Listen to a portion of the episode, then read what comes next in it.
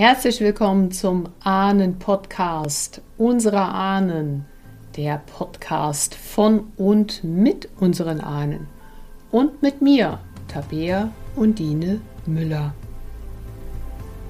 Heute geht es mal um das Thema Epigenetik und Ahnenarbeit. Und wenn du dich jetzt fragst, was Epigenetik ist oder wie das überhaupt zusammenhängt mit der Arbeit mit den eigenen Ahnen, dann hör einfach mal rein und hol dir den ein oder anderen Input dazu.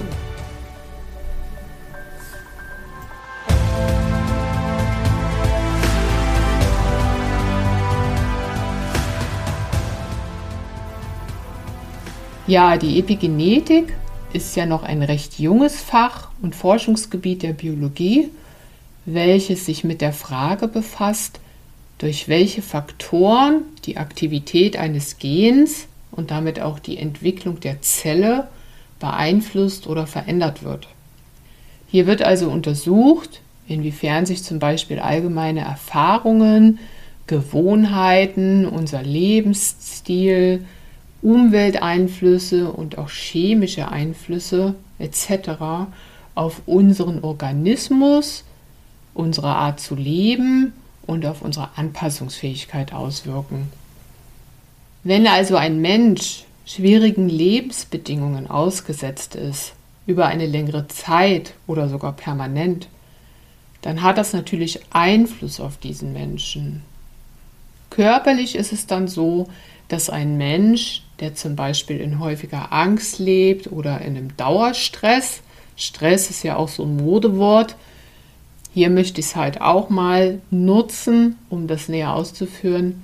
Dauerstress also im Sinne von beruflicher Druck oder emotionalem Stress, zum Beispiel im Privatleben. Wenn also ein Mensch ständig in seinem Körper auch die entsprechenden Stresshormone und Botenstoffe produziert, aufgrund dieser Lebensbedingungen, denen er ausgesetzt ist, dann hat es Einfluss auf ihn und seinen Körper. Und ganz, ganz vereinfacht, bildlich gesprochen, sieht es dann ungefähr so aus.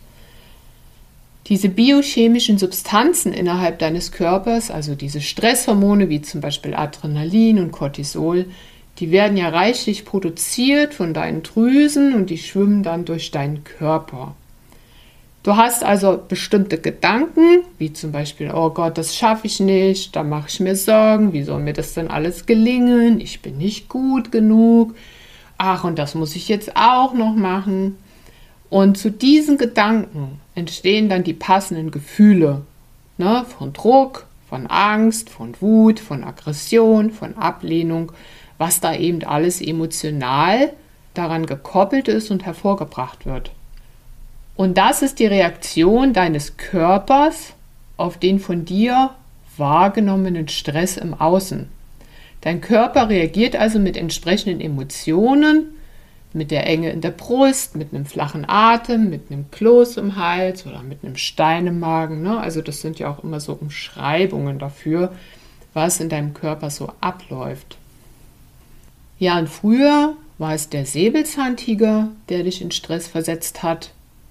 Und der Körper hat dann entsprechende Hormone ausgeschüttet als Antwort darauf, dass du jetzt flüchten musst oder dass du jetzt kämpfen kannst. Ne? Und heute gibt es aber keine Säbelzahntiger mehr. Oder es gibt Säbelzahntiger im Sinne von, ja, es gibt volle Autobahnen mit Stau, es gibt Zeit- und Arbeitsdruck in der Firma, es gibt finanzielle Sorgen, es gibt persönliche Konflikte in der Familie, es gibt negative Umwelteinflüsse, wie zum Beispiel Elektrosmog und WLAN-Funkstrahlung. Auch das sind Stressoren, die auf unseren Körper wirken, auf unsere Biochemie. Und das sind die heutigen Säbelzahntiger. Ne? Das heißt, aufgrund deiner Lebensumstände und die Art, wie du damit umgehst, befindest du dich und dein Körper auch dauerhaft im Kampf- und Überlebensmodus. Ja, und by the way, der größte Säbelzahntiger unserer Zeit, der uns den meisten, vor allem emotionalen Stress wie Angst macht, ist richtig der Fernseher. die Nachrichten. Das ist die Dauerwerbesendung für Stress und Angst.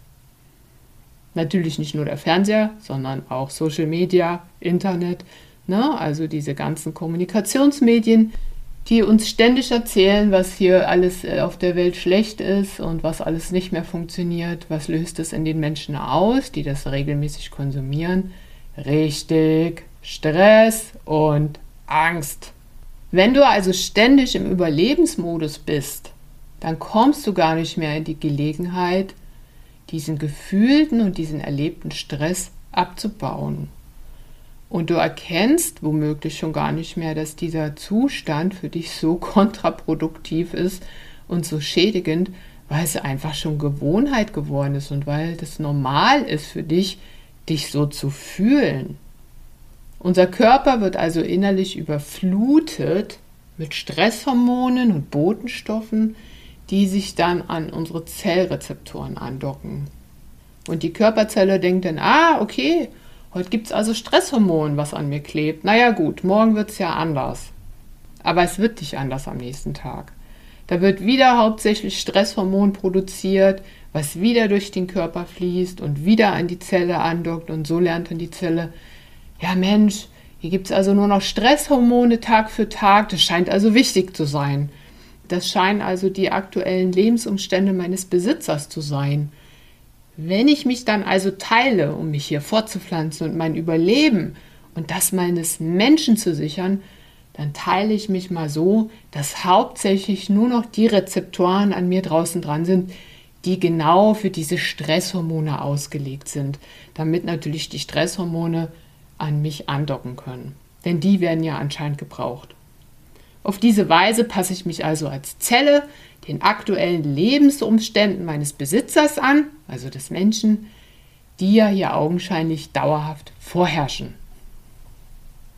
Ja, und so teilt sich dann die Zelle mit der Information, dass hier alles im Leben auf Stress ausgelegt ist und hauptsächlich diese Rezeptoren außen an der Zelle dafür benötigt werden. Na, und wer braucht schon Glückshormone und Freudehormone und dann die dazu passenden Rezeptoren an der Zelle, wenn es draußen reichlich Angst und Stress im Überfluss gibt. Diese Rezeptoren, die verkümmern dann allmählich und die werden dann verdrängt.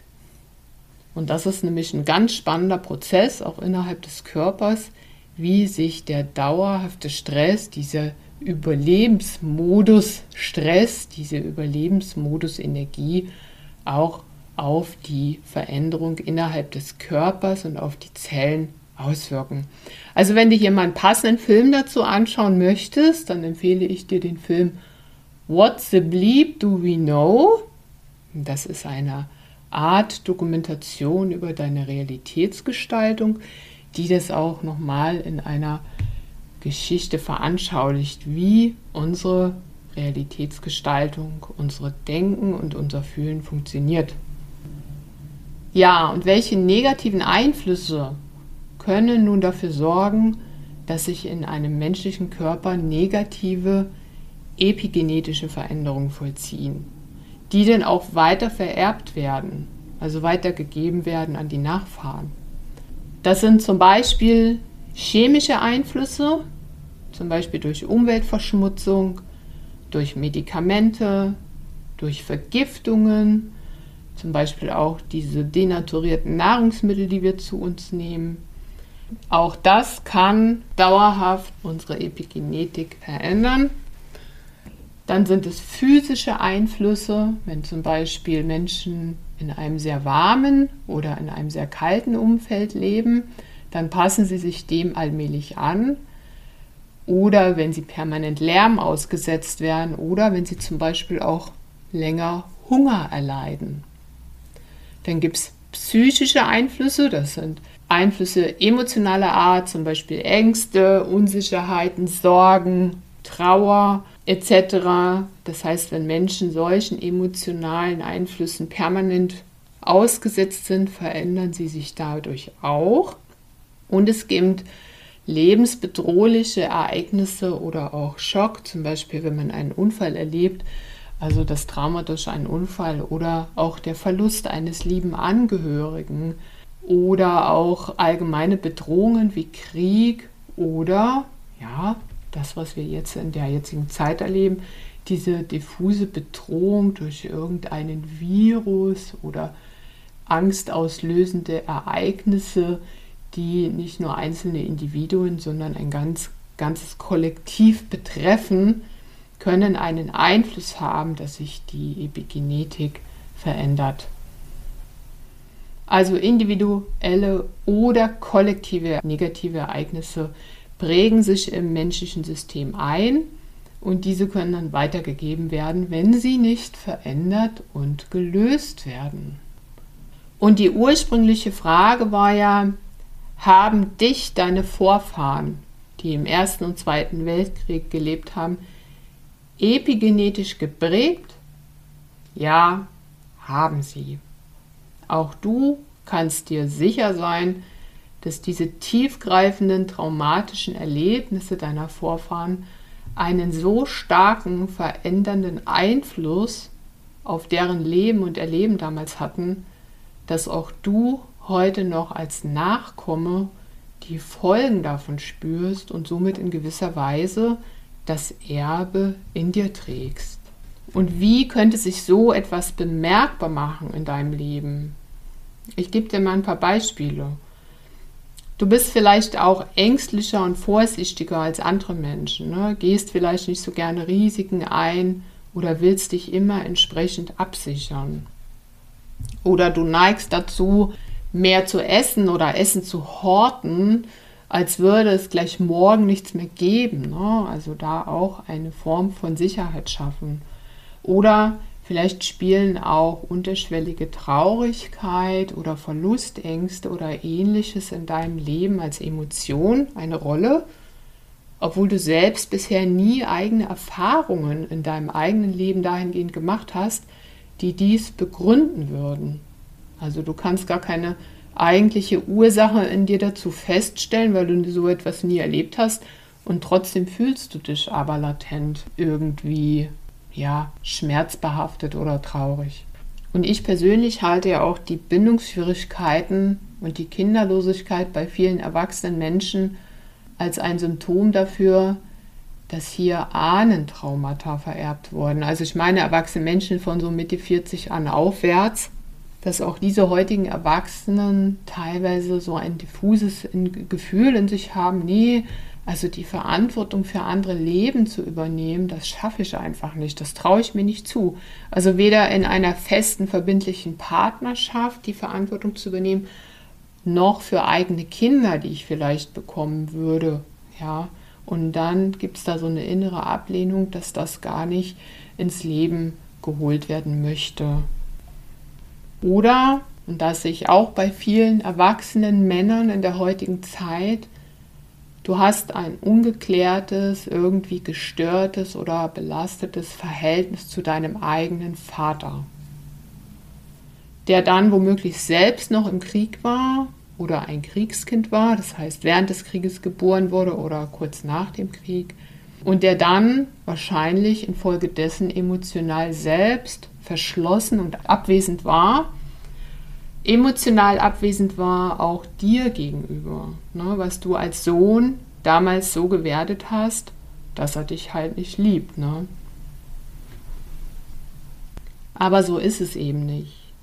Ne? Mit Blick auf deine Ahnen und die Geschehnisse in den Weltkriegen und mit Blick auf die Wirkung der epigenetischen Vererbung an die Nachkommen könntest du einmal neu schauen.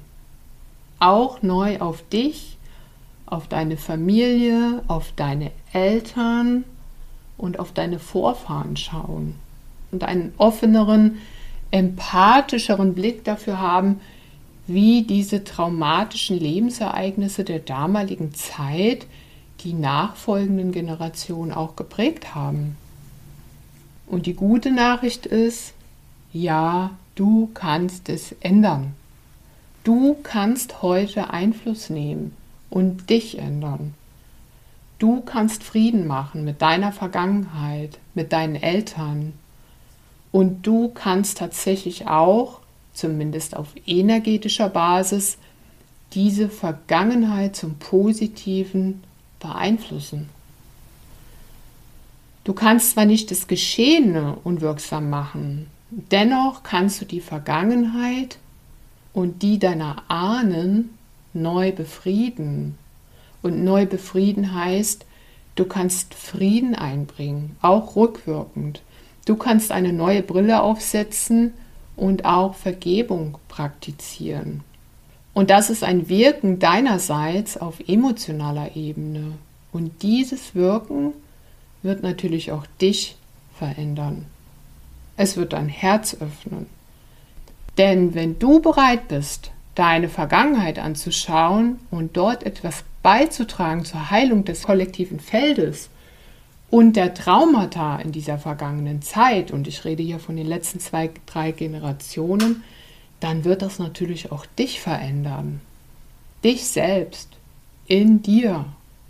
Und du wirst dann mit starken Wurzeln und deinen geheilten Ahnen in deinem Rücken, die hinter dir stehen und dir Lebenskraft geben können, ganz andere Entscheidungen treffen und damit auch neue Wege im Leben gehen. Wege des Herzens gemeinsam mit anderen an deiner Seite.